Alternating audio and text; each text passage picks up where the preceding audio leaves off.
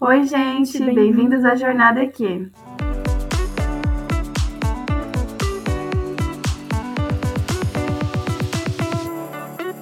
Oi, gente! Sejam muito bem-vindos ao Jornada da Engenharia Química e esse é o nosso episódio 3.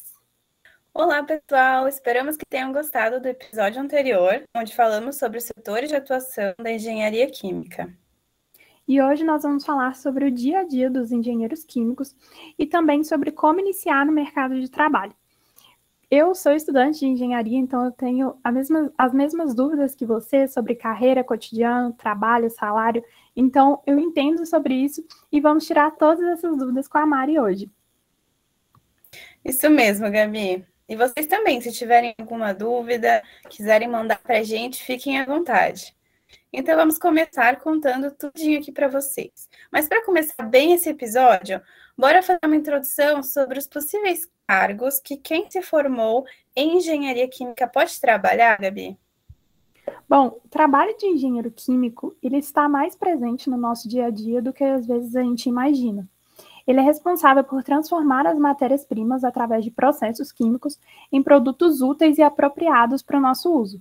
Alguns exemplos desses são produtos é, para cabelo, como shampoo, maquiagem, é, salgadinho, biscoito, é, plástico, gasolina. Então, tudo isso está muito envolvido no nosso dia a dia. Inclusive, nós falamos sobre esses setores de atuação no episódio 2 aqui do Jornada EQ. Se você não escutou, tá lá no podcast Missão 5.0 da Mari. E o engenheiro químico desenvolve, supervisiona, todos os processos produtivos em uma indústria, em todos esses setores que a Gabi citou, que a gente conversou no episódio anterior, além de elaborar várias técnicas de transformação físico-química das matérias-primas dessas indústrias.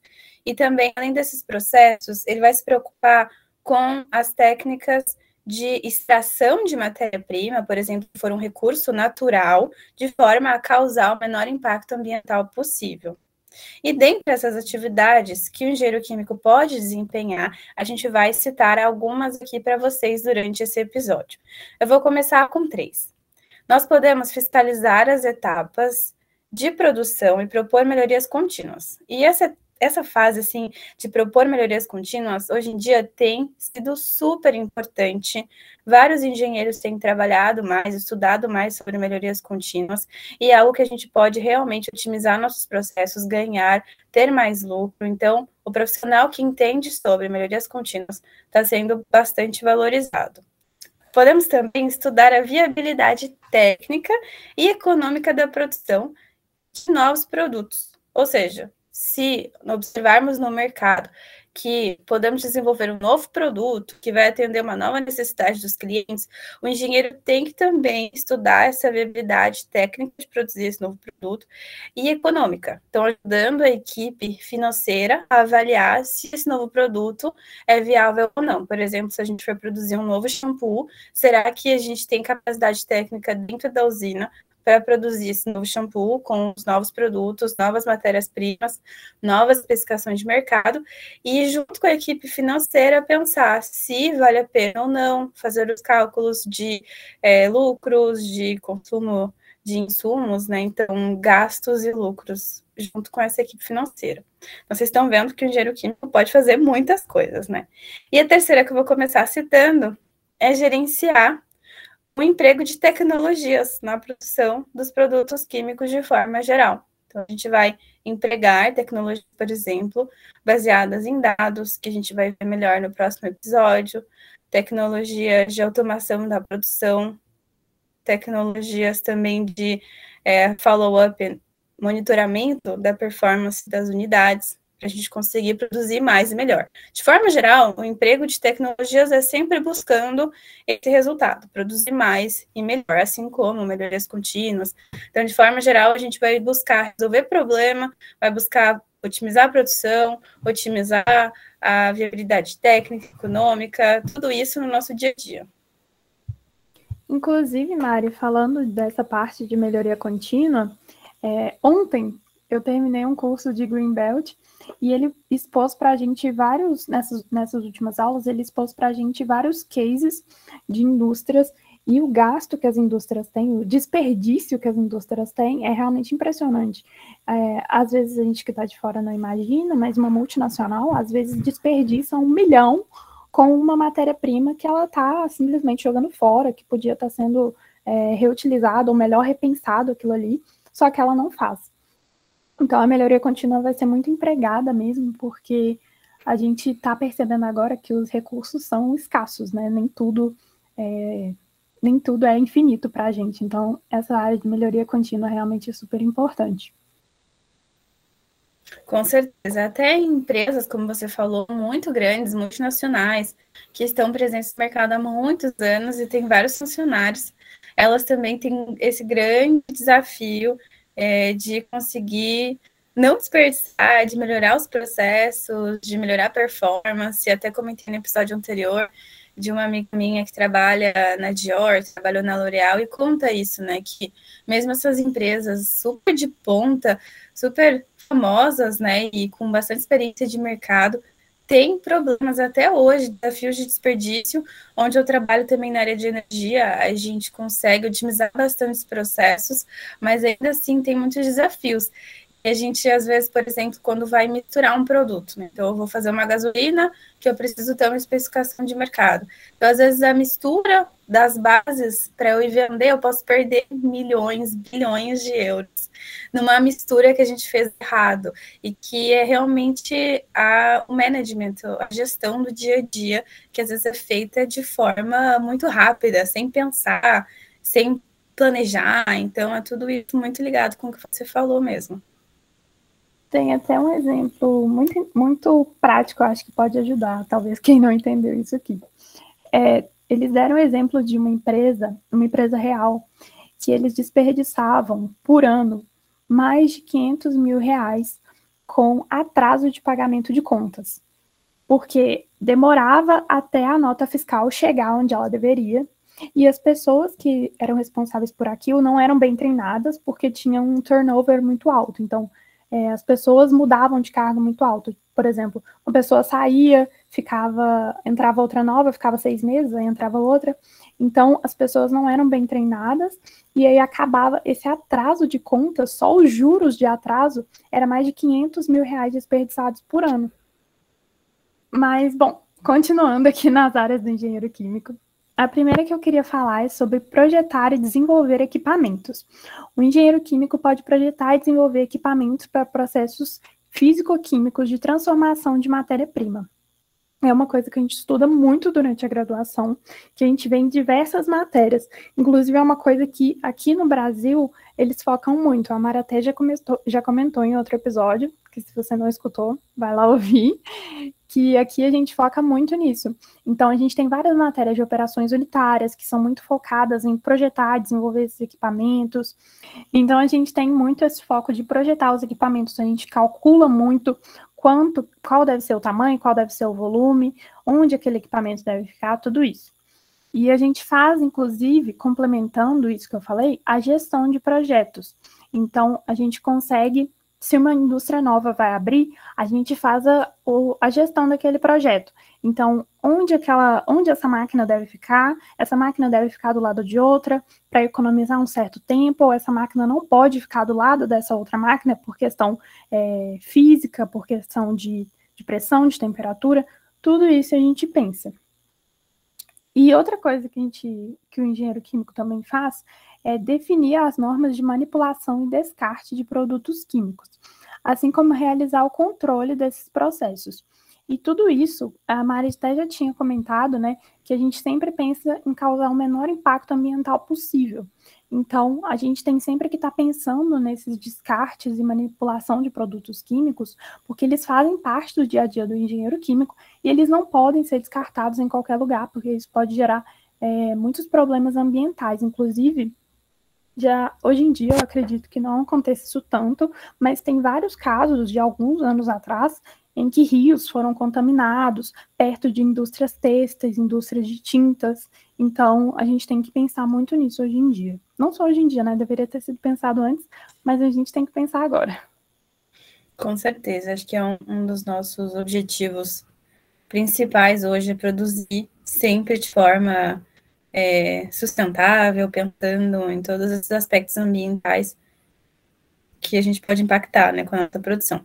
E dentro desse tema, temos também as técnicas de extração de matérias-primas. E isso é muito ligado com o que eu faço hoje na área de energia, petróleo, né, óleo e gás, que a gente faz a extração do petróleo, ou mesmo quando a gente fala de áreas de minério, então extração de várias matérias-primas que vão dar origem a minérios e outros produtos no mercado. Então, acho que essa parte de extrair também é, tem. O engenheiro tem um grande papel para conseguir otimizar essas técnicas, os processos, pensar em menos descarte, perdas e fazer essa análise de impacto ambiental. Uma outra área é a pesquisa e desenvolvimento. Então, a gente citou é, possíveis novos produtos. Quando a gente vai lançar um novo produto no mercado, além de desenvolver o produto e ver a viabilidade técnica e econômica, a gente precisa pesquisar esse produto, né? Desenvolver quais serão as características do produto. Quando eu falei do shampoo, um novo shampoo na nossa linha. Então, eu vou ter que fazer o desenvolvimento e a pesquisa de quais serão os componentes, como que vai ser a configuração realmente da fórmula desse shampoo ou de qualquer outro produto químico, né, que a gente vai colocar no mercado. Então, essa parte de pesquisa e desenvolvimento também, é, um engenheiro químico vai atuar dentro dela e ela é uma área bastante forte entre as engenharias, né, o pessoal que sai da engenharia química e ela ajuda bastante no nosso desenvolvimento científico do país, da indústria, tecnológica, é uma área super importante, em que tem vários engenheiros né, entrando e que deveria entrar mais e mais, né? Acredito que essa área científica às vezes não é tão valorizada no Brasil, e espero que daqui para frente as coisas mudem aos poucos.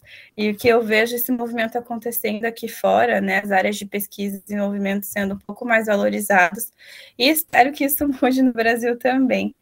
É, e além de pesquisar sobre fórmulas e como vamos produzir novos produtos, a gente pode pesquisar sobre técnicas de criação de softwares, hardwares que vão ajudar o setor a produzir mais e melhor. Então, o que, que seria? Seriam ferramentas para é, monitorar a produção, para otimizar a produção. Então, ferramentas de computador mesmo. Então, algum programa que a gente vai usar para melhorar a produção. Tudo isso em fase de pesquisa e desenvolvimento essa questão da pesquisa e desenvolvimento é realmente super interessante, porque se não fosse ela, a gente não teria as vacinas que a gente tem hoje em dia, né? As vacinas aí do Covid. E então ela serve para mais do que, é, às vezes, melhorar um shampoo ou algo do tipo. Não é, não é uma coisa assim banal e com certeza deveria ser muito mais valorizada. Acho que as, as universidades federais deveriam valorizar mais o profissional dessa área, porque a bolsa que eles ganham chega a ser assim minúscula, né, para o trabalho que eles fazem. Bom, é, falando mais do que sobre o que o engenheiro químico pode fazer, ele pode também trabalhar no controle de qualidade do produto final. Então, ele pode atuar no laboratório, analisando o controle do, do um lote, pegar um lote específico daquele produto, levar para o laboratório, conferir se está na especificidade que deveria estar.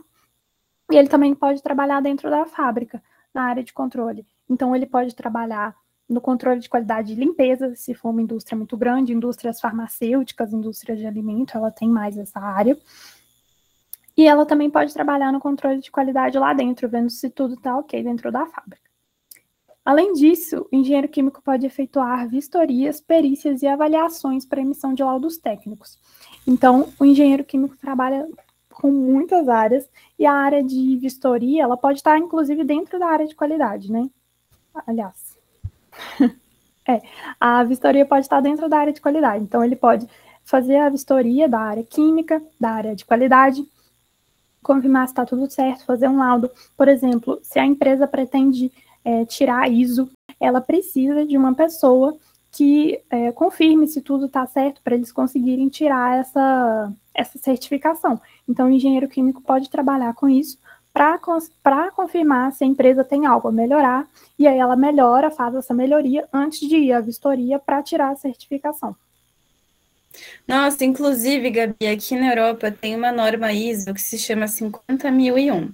É uma norma nova, relativamente nova, e ela diz respeito à economia de energia. Então, espero que já já, né, logo menos isso chegue no Brasil. Eu digo nova, mas já faz alguns anos. Então, na verdade, eu trabalhei nessa norma no meu primeiro estágio na energia, então foi em 2016 que a gente implementou a norma, que a gente foi certificado. E aí, basicamente, tinha que fazer um plano de ação baseado na parte técnica mesmo. Então, como é que eu vou operar minhas fornalhas na caldeira para consumir menos energia? Então, vamos supor que eu vou mudar um pouco os parâmetros operatórios e queimar menos, garantir que eu estou queimando menos combustível. E tinha que fazer esse plano, mostrar para o governo, validar, e a gente ganhava. É, é, um, um retorno financeiro de acordo com os objetivos alcançados. Isso tudo para realmente incentivar é, as A gente não tem no Brasil, é. não. A gente tem a da qualidade de sustentabilidade, né? Que são as principais das indústrias aí, a 9001 e a 14001. Uhum. É, a gente tem essas duas e já já no Brasil deve chegar, porque ela chegou faz uns cinco anos aqui na Europa e as coisas estão chegando aos poucos, né? Inclusive, norma de lei de proteção de dados no Brasil chegou um pouco depois. Então, vamos ver aí, já já talvez chegue. E falando de mais uma área de atuação do engenheiro químico, é, gostaria de trazer então o ensino. Então, o engenheiro ele pode dar aulas, né? ele pode ter se formado em engenharia química e escolher dar aula durante um período é, do dia a dia dele, né? Então, posso até trazer o meu exemplo. Eu trabalho e dou aulas em paralelo, então eu não dou aula o dia todo, mas dou aula durante um período é, do meu dia, ou mesmo da semana, do mês. Tem mês que eu dou muito menos aula. E é um meio da gente aprender bastante também, né? Ensinando. Geralmente, para se dar aula em universidade pública, privada, né? Precisa é, passar por algum concurso ou realmente aplicar para essas universidades, e aí você, tá, você vai trabalhar de forma integral para eles, então não é o meu caso, então quem também se interessa, talvez experimentar como é da aula, pode começar como eu, trabalhando e dando algumas aulas, mas também pode dar aula integralmente. E também dá para dar aula fazendo mestrado ou doutorado, né? Então, geralmente, quando você está no mestrado, no doutorado, você tem algumas horas de aula para dar. Então, essa parte mesmo de ensino é bem presente em carreiras acadêmicas, científicas, para quem está continuando o mestrado, doutorado. Bom, continuando, tem algumas áreas agora que o engenheiro químico é, pode não ser tão familiar, familiarizado, mas é possível de trabalhar. O comércio, ele pode ser vendedor, então, a primeira, a primeira vista pode assustar um pouco, mas é muito comum que o engenheiro químico seja vendedor de produtos químicos. Então, ele vai vender produtos químicos para outras indústrias. É uma área que viaja bastante aí para quem gosta e tem que ser bem comunicativo também.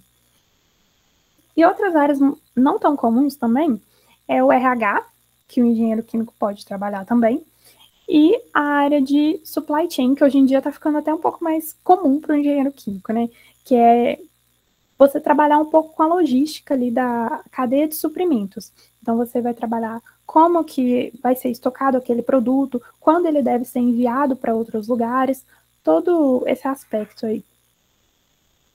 E, bom, vocês viram que as áreas de atuação são muito diversas, né? A gente vai desde a produção, desde o processo até a logística. Então, Mari, você acredita que isso seja uma vantagem quando se trata de empregabilidade e também de carreira internacional? Eu acho sim, Gabi. Acho que tanto empregabilidade nacional em várias áreas, em vários setores, né? Então, vários tipos de cargos e vários tipos de indústrias isso é uma grande vantagem, porque é uma engenharia super ampla e abre bastante o nosso leque de opções e de oportunidades. Isso também é válido para uma carreira internacional, né? porque além de as tarefas e as tecnologias serem muito parecidas, ou mesmo as mesmas, né, a gente vai conseguir trabalhar é, por exemplo, vou voltar no nosso exemplo do shampoo, bem simples, eu vou conseguir produzir uma linha de shampoos no Brasil, posso produzir uma linha muito parecida na Europa, ou alguma, algum cosmético, farmácia. Então, todas essas áreas que são bem internacionais, mundiais, onde os produtos até são vendidos no mundo todo, acho que abre um leque muito grande de opções e oportunidades para esse engenheiro que se formou em engenharia química poder trabalhar tanto no Brasil quanto fora, em vários setores, em várias áreas. Então, falando realmente vivência própria, eu vi que a gente pode sim atuar em várias áreas, em vários países. O meu primeiro estágio foi na Bélgica, o meu segundo foi na França, e hoje eu ainda atuo na França. E eu vi como a gente tem sim muita bagagem, né, vindo de universidades brasileiras para trabalhar no exterior, em várias áreas. Então, é, deixo aqui mais uma, uma mensagem é, de vocês não pensarem que a faculdade no Brasil é ruim ou é pior que no exterior, né? não ter essa síndrome de vira-lata, porque o nosso ensino superior é muito bom e a gente é muito valorizado no exterior. Então, realmente é uma coisa muito boa, assim, orgulhem-se de, de terem estudado no Brasil e ter feito isso no superior. Verdade, Mário. Isso que você falou do síndrome de vira-lata, principalmente, porque a gente acaba é, se comparando e se menosprezando, né, na frente do outro, assim. Bom, Mari, agora a pergunta que todo estudante no ensino médio digita lá no Google quando está pensando em fazer engenharia química. Quanto ganham os engenheiros químicos no início de carreira? Menina, eu também, quando estava lá na faculdade, morria de curiosidade. E acho que é uma pergunta complicada de se responder. Vou explicar o porquê ela é complicada. Vou começar falando o valor que deveriam ganhar, né? Que os engenheiros químicos que trabalham na indústria e que assinam a carteira de trabalho escrito engenheiro deveriam ganhar em torno de 8 mil reais por mês, bruto. Então, é um valor muito bom para um começo de carreira, mas o que acontece, né, um grande detalhe, que considero até um problema que vem acontecendo no Brasil, é que os engenheiros e engenheiras estão sendo contratados como analistas. Então, o que acontece na prática é que a sua carteira de trabalho não vai estar escrito né, engenheiro de alguma coisa, mas analista de alguma coisa. E o fato de estar analista, o seu piso salarial, ou seja, o seu mínimo de salário, ele não é mais esses 8 mil, mais 4 ou 5 mil reais. Então, a empresa ela Você não. Você tá sendo bonzinho ainda com esses 4, 5 É, vamos dizer 4, vai, de forma geral, vai para metade, né? Então, de 8 para 4, é, de forma geral, numa média, assim. Pode ser mais, pode ser menos, mas de forma geral, você deveria estar tá ganhando em torno de 8, mas só pelo fato de assinar como analista, vai estar tá ganhando em torno de 4. Então, é, e você pode estar fazendo um trabalho de engenheiro mesmo, né? Com a complexidade, com a responsabilidade de, de um engenheiro, e o que não é justo hoje em dia. Né? Então, acho que tem que ser uma coisa que nós temos que lutar por isso, e quando a gente for contratar pessoas no futuro, né? Se for a gente ali como engenheiro contratando outros engenheiros, tem que pensar nessa mudança de mentalidade, porque é algo que não é justo, né? Você contratar um engenheiro que se formou em engenharia para fazer um trabalho de engenheiro, mas você só assina embaixo, assim, como analista. Isso me deixa irritadíssima, Gabi, nossa senhora. E, na verdade, o que eles justificam é que ah, a pessoa acabou de se formar. Tudo bem, a pessoa acabou de se formar, mas em outros países eles não fazem isso. Então, assim, uhum. qual que é a nossa diferença? A, a diferença é que a gente aceita, né? Exatamente isso, né? O que eu até explico aqui para os meus colegas aqui na França, quando a gente conversa sobre isso, eles falam, é, mas é, é só não aceitar. Eu falo, sim, mas como que a pessoa não vai aceitar? Porque tem gente, tanta gente precisando de emprego, se ela falar não, vai vir uma pessoa lá atrás dela que vai aceitar, né? Assim, não é como se toda a população tivesse essa. que pensasse dessa forma e que vai falar não, eu só, só aceito se eu for contratada por 8 mil. Não, né? Todo mundo está precisando de trabalho, então o pessoal está aceitando. E então, assim, o nivelamento é muito difícil, né? Sim. E assim, se as empresas quisessem realmente, elas poderiam é, contratar como engenheiro júnior, pagando um pouco menos aí, não sei, talvez seis, uhum. mas elas não precisavam contratar como analista, elas contratam porque elas querem. E bom, Mari, é, sobre os lugares geográficos dessas oportunidades, porque eu tenho a impressão de que os cargos nas indústrias eles não são muito homogêneos em todo o país. Na verdade, não tenho impressão, eu tenho certeza. o que impede que muitos jovens trabalhem nas indústrias, sabe? Você tem, teve esse sentimento também quando você estava na faculdade? Ah, eu concordo sim, Gabi. Eu tenho essa mesma, esse mesmo sentimento, porque as indústrias às vezes estão acumuladas né, em certas partes do país, ou mesmo tipos, né, áreas diferentes de atuação estão mais no Sudeste, ou mais no Rio de Janeiro, diretamente, ou na costa, no litoral, no Sul, em São Paulo. Então, acho que depende muito da área, do setor, e elas às vezes se acumulam em certas áreas do país, e o que acaba dando oportunidade para as pessoas que estão mais próximas.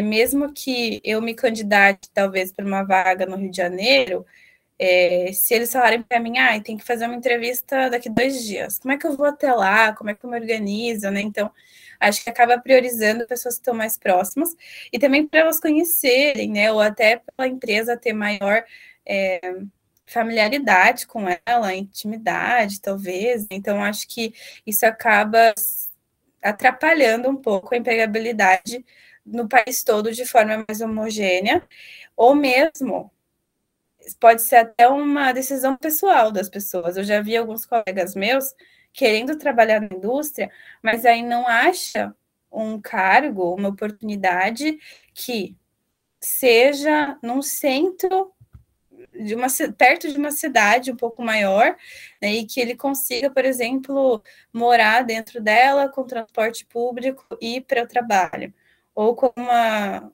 com algum fretado, né? Então, eu precisaria comprar um carro. Então, são coisas assim geográficas que acabam limitando a nossa atuação na indústria, às vezes para ela ser muito longe ou estar tá muito isolada em algum lugar, o que eu vejo que aqui na França acontece menos. Então, na verdade, eu falo isso para uma comparação mesmo, né? Comparando com o que eu vivi aqui porque a gente acaba podendo pegar um fretado muito fácil da empresa para ir trabalhar na indústria, e eu não preciso comprar carro, não preciso né, desembolsar isso para poder trabalhar super longe né, e morar num lugar super longe, onde não tem nada. Então, eu vejo como é diferente, como as pessoas aqui acabam trabalhando mais na indústria pela facilidade que é. É, com certeza. E eu assim, eu agradeço muito de morar no Sudeste, porque realmente eu vejo como que é, é em outras partes do país não é tão fácil. Mas eu vejo a diferença, por exemplo, é, de BH, de onde eu sou, para São Paulo. Porque uhum. São Paulo é muito maior, então tem essa distância muito maior. Belo Horizonte é um pouco menor. Então, as, as mais longes, a gente não gasta tanto tempo quanto gastar em São Paulo. Até por causa do trânsito também, né? Tem toda essa questão. Bom, e quais outros fatores você acha que influenciam para que os jovens não trabalhem tanto na indústria hoje, Mari? De forma geral, acho que essa valorização que a gente já citou de salário, de responsabilidade, é, de você realmente pegar um jovem que acabou de terminar a faculdade e valorizar essa pessoa e falar, não, vem aqui, você vai aprender, e, e valorizar tanto a experiência que ela tem, mesmo que seja acadêmica, pagando o salário que ela tem que receber.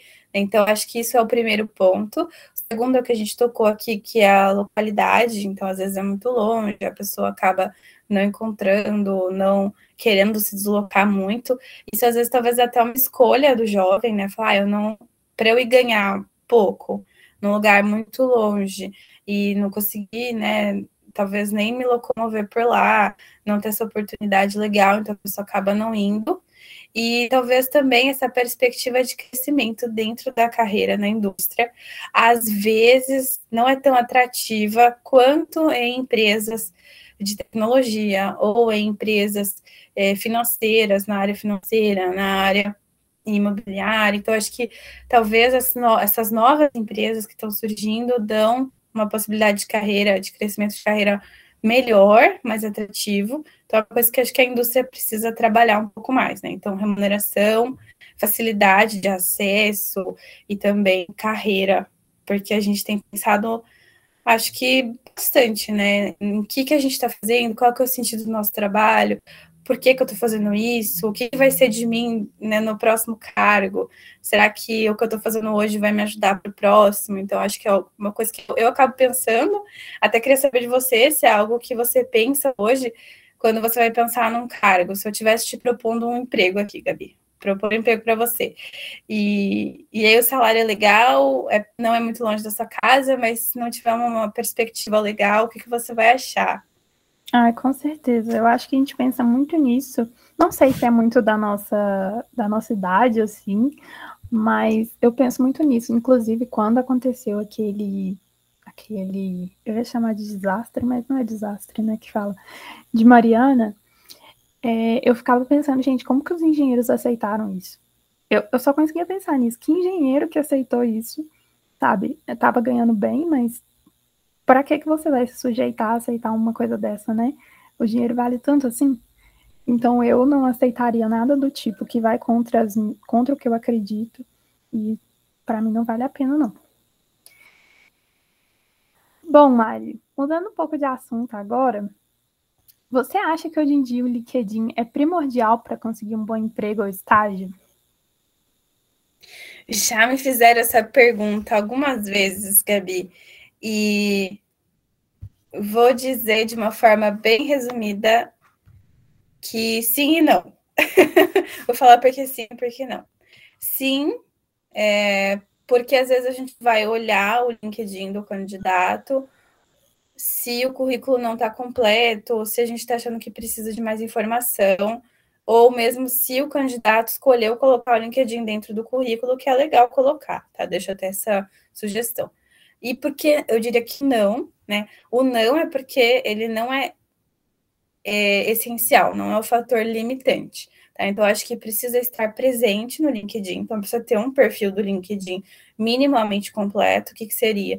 Uma foto legal, uma bio, né? Explicando em poucas linhas o que você fez, ou já fez, ou que está procurando fazer, todas as suas experiências acadêmicas, profissionais, se tiver, mas eu não acho que é necessário postar para ter um, uma oferta legal, para conseguir um estágio ou um emprego. Então, eu acho que o que é primordial, essencial, é você ter o perfil, mas o postar é completamente, é, não vou falar desnecessário, mas não é essencial. A gente não vai olhar se você posta, se você tem presença, se você tem seguidor, nada. Nada, nada, nada mesmo. Nem RH, nem o seu futuro chefe, ninguém vai olhar a sua presença no LinkedIn nesse sentido. Fiquem tranquilos, tá? Isso daí realmente não é um fator. É, realmente, eu não atualizo minha bio já tem um ano. Mas é, é. porque eu não procuro emprego, então é por isso. É, não, isso realmente, Mas, fiquem é. tranquilos. Acho que se fosse uma pessoa que está candidatando para gerir redes sociais, bom, tá bom, aí beleza. Mas se é uma pessoa que está se candidatando para um cargo né, técnico, que seja técnico mesmo, chão de fábrica, laboratório, vendas, mas na área da engenharia, eu acho que é bem tranquilo, assim, não precisa. É, na verdade, eu uso o LinkedIn muito para ver vagas, porque lá tem a descrição das vagas, que eu acho muito legal. É, o que, que você vai fazer no dia a dia, quais ferramentas você vai usar. Aí você encontra empresas novas também, já conheci várias empresas por lá, e acompanha as empresas também, né? Então, por exemplo, uma empresa que você viu gostou começou a seguir ela, aí você viu que ela apoia o direito das mulheres, que é uma coisa que você também gosta, você viu que ela dá um feriado no dia do seu aniversário e você achou isso legal, então isso são coisas que a gente não, normalmente não veria em outra rede social, mas que eles postam no LinkedIn. Uhum.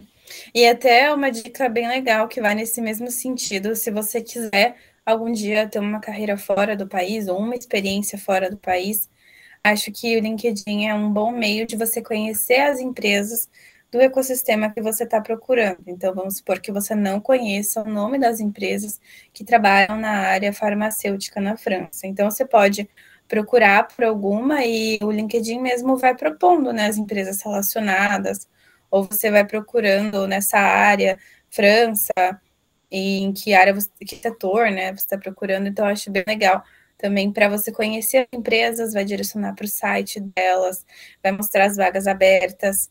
Então, acho que é um bom, entre aspas, uma Wikipédia né, da, uhum. das empresas. É, e falando. Pode falar. E falando sobre currículo, Gabi, quando que você fez o seu primeiro currículo? Como é que foi essa experiência? Porque eu lembro que quando eu tive que fazer o meu currículo, eu tive tantas dúvidas. Eu não sabia o que, que eu tinha que colocar, o que, que eu não tinha que colocar, como é que eu escrevia. Não sabia nada, cor, formato, fiquei super perdida. É, eu fiz meu primeiro currículo no ano passado, que eu, foi uma época que eu pensei em procurar estágio, assim. E eu, tinha, eu cheguei a fazer um, um tipo um mini curso gratuito sobre como fazer currículo, porque eu não tinha a mínima ideia a gente dá uma pesquisada no Google, as coisas parecem meio estranhas, assim, né? Então eu fiz um, um mini curso aí, porque eu realmente não sabia o que colocar, então é muito confuso, né? A gente não sabe o que pôr, ainda mais quando a gente está na faculdade, porque você pensa, tá, eu nunca fiz nada. o que, que eu ponho no meu currículo? E aí eu fiz esse curso e ele falou sobre várias coisas, é colocar alguns cursos que fossem importantes relacionados à vaga que eu gostaria, colocar o que eu já fiz na universidade. Então, tudo isso é, me ajudou bastante. E o seu currículo mudou muito com o tempo, Mari? Porque, assim, o meu do ano passado para cá, eu já jogaria fora o que está escrito. Mudou sim. Então, a primeira vez que eu fiz foi quando eu estava procurando iniciação científica, depois quando estava procurando o meu intercâmbio, e ele mudou bastante, tanto em conteúdo quanto Não, em forma. Quando, como assim, quando você estava procurando iniciação científica, você teve que fazer um currículo? Então, não foi bem um currículo. Ela me perguntou, né, o que, que eu tinha feito, o que, que eu queria fazer, fala um pouco de você, e me pediu para estruturar isso numa página, né? Então, assim, tive uhum. que mandar para a professora é, quem eu era, etc. Né? Então não foi bem um currículo porque eu não tinha feito nada, nada, né? então assim, no terceiro semestre eu não tinha feito pois é, nada. É, não tinha nem o que eu dizer. Eu comecei no finalzinho do primeiro ano a mandar isso para ela. Eu comecei a IC no segundo ano da faculdade.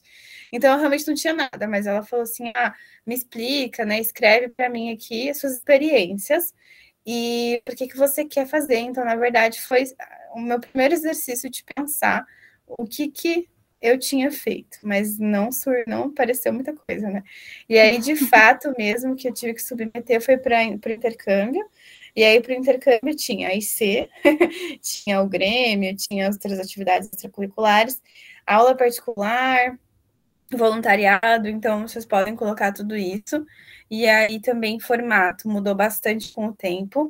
Quando eu vim para a França, o formato ele ficou, ele se tornou mais importante, né? Os franceses de forma geral, mesmo que são para cargos técnicos, eles colocam um formato bonito, vamos dizer assim que aquele formato de currículo Canva, talvez empresas brasileiras não valorizem tanto, mas na França e na Europa como um todo, Alemanha, Bélgica, eu sei que sim. Então você fazer um currículo limpo, né? Assim, que tenha é, uma harmonia, que não seja com muita coisa, que tenha uma página só, então mudou muito. E até uma outra dica aqui é você sempre adaptar o seu currículo para as diferentes ocasiões e oportunidades que você for aplicar, seja no mesmo país, seja no exterior, outro setor industrial. Então, sempre pensa no seu interlocutor, né? Essa pessoa que está vendo seu currículo, ela tá querendo, ela vai ler, ela vai gostar de ler o seu currículo, às vezes a gente fica com medo e com dó, dó é a palavra aqui, fica com dó de tirar algumas experiências do nosso currículo. Eu lembro que eu tinha um período assim da minha vida que eu tinha bastante coisa, mas eu achava que não era suficiente, então eu ficava com dó de tirar. E aí hoje em dia eu já tirei um monte de coisa, assim, tem, nossa, um monte de coisa que nem tá no meu currículo. E aí por isso que eu falei do LinkedIn, né? Às vezes a pessoa ela pode ver o seu LinkedIn para ver mais coisas e mais cursos que você talvez tenha feito, né?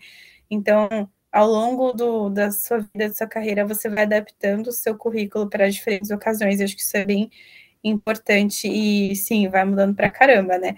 E currículo é uma coisa que é legal às vezes você mandar para as pessoas para elas lerem, assim, amigas suas, amigos, para dar opinião, para ver se está entendendo, tá claro o seu currículo. Às vezes quando a gente lê, a gente acha que tá tudo tudo claro, né? Tudo maravilhoso.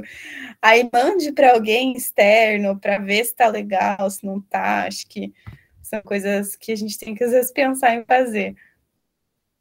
Uma dica muito boa, mas porque a gente já viveu aquilo, né? Então a gente entende super.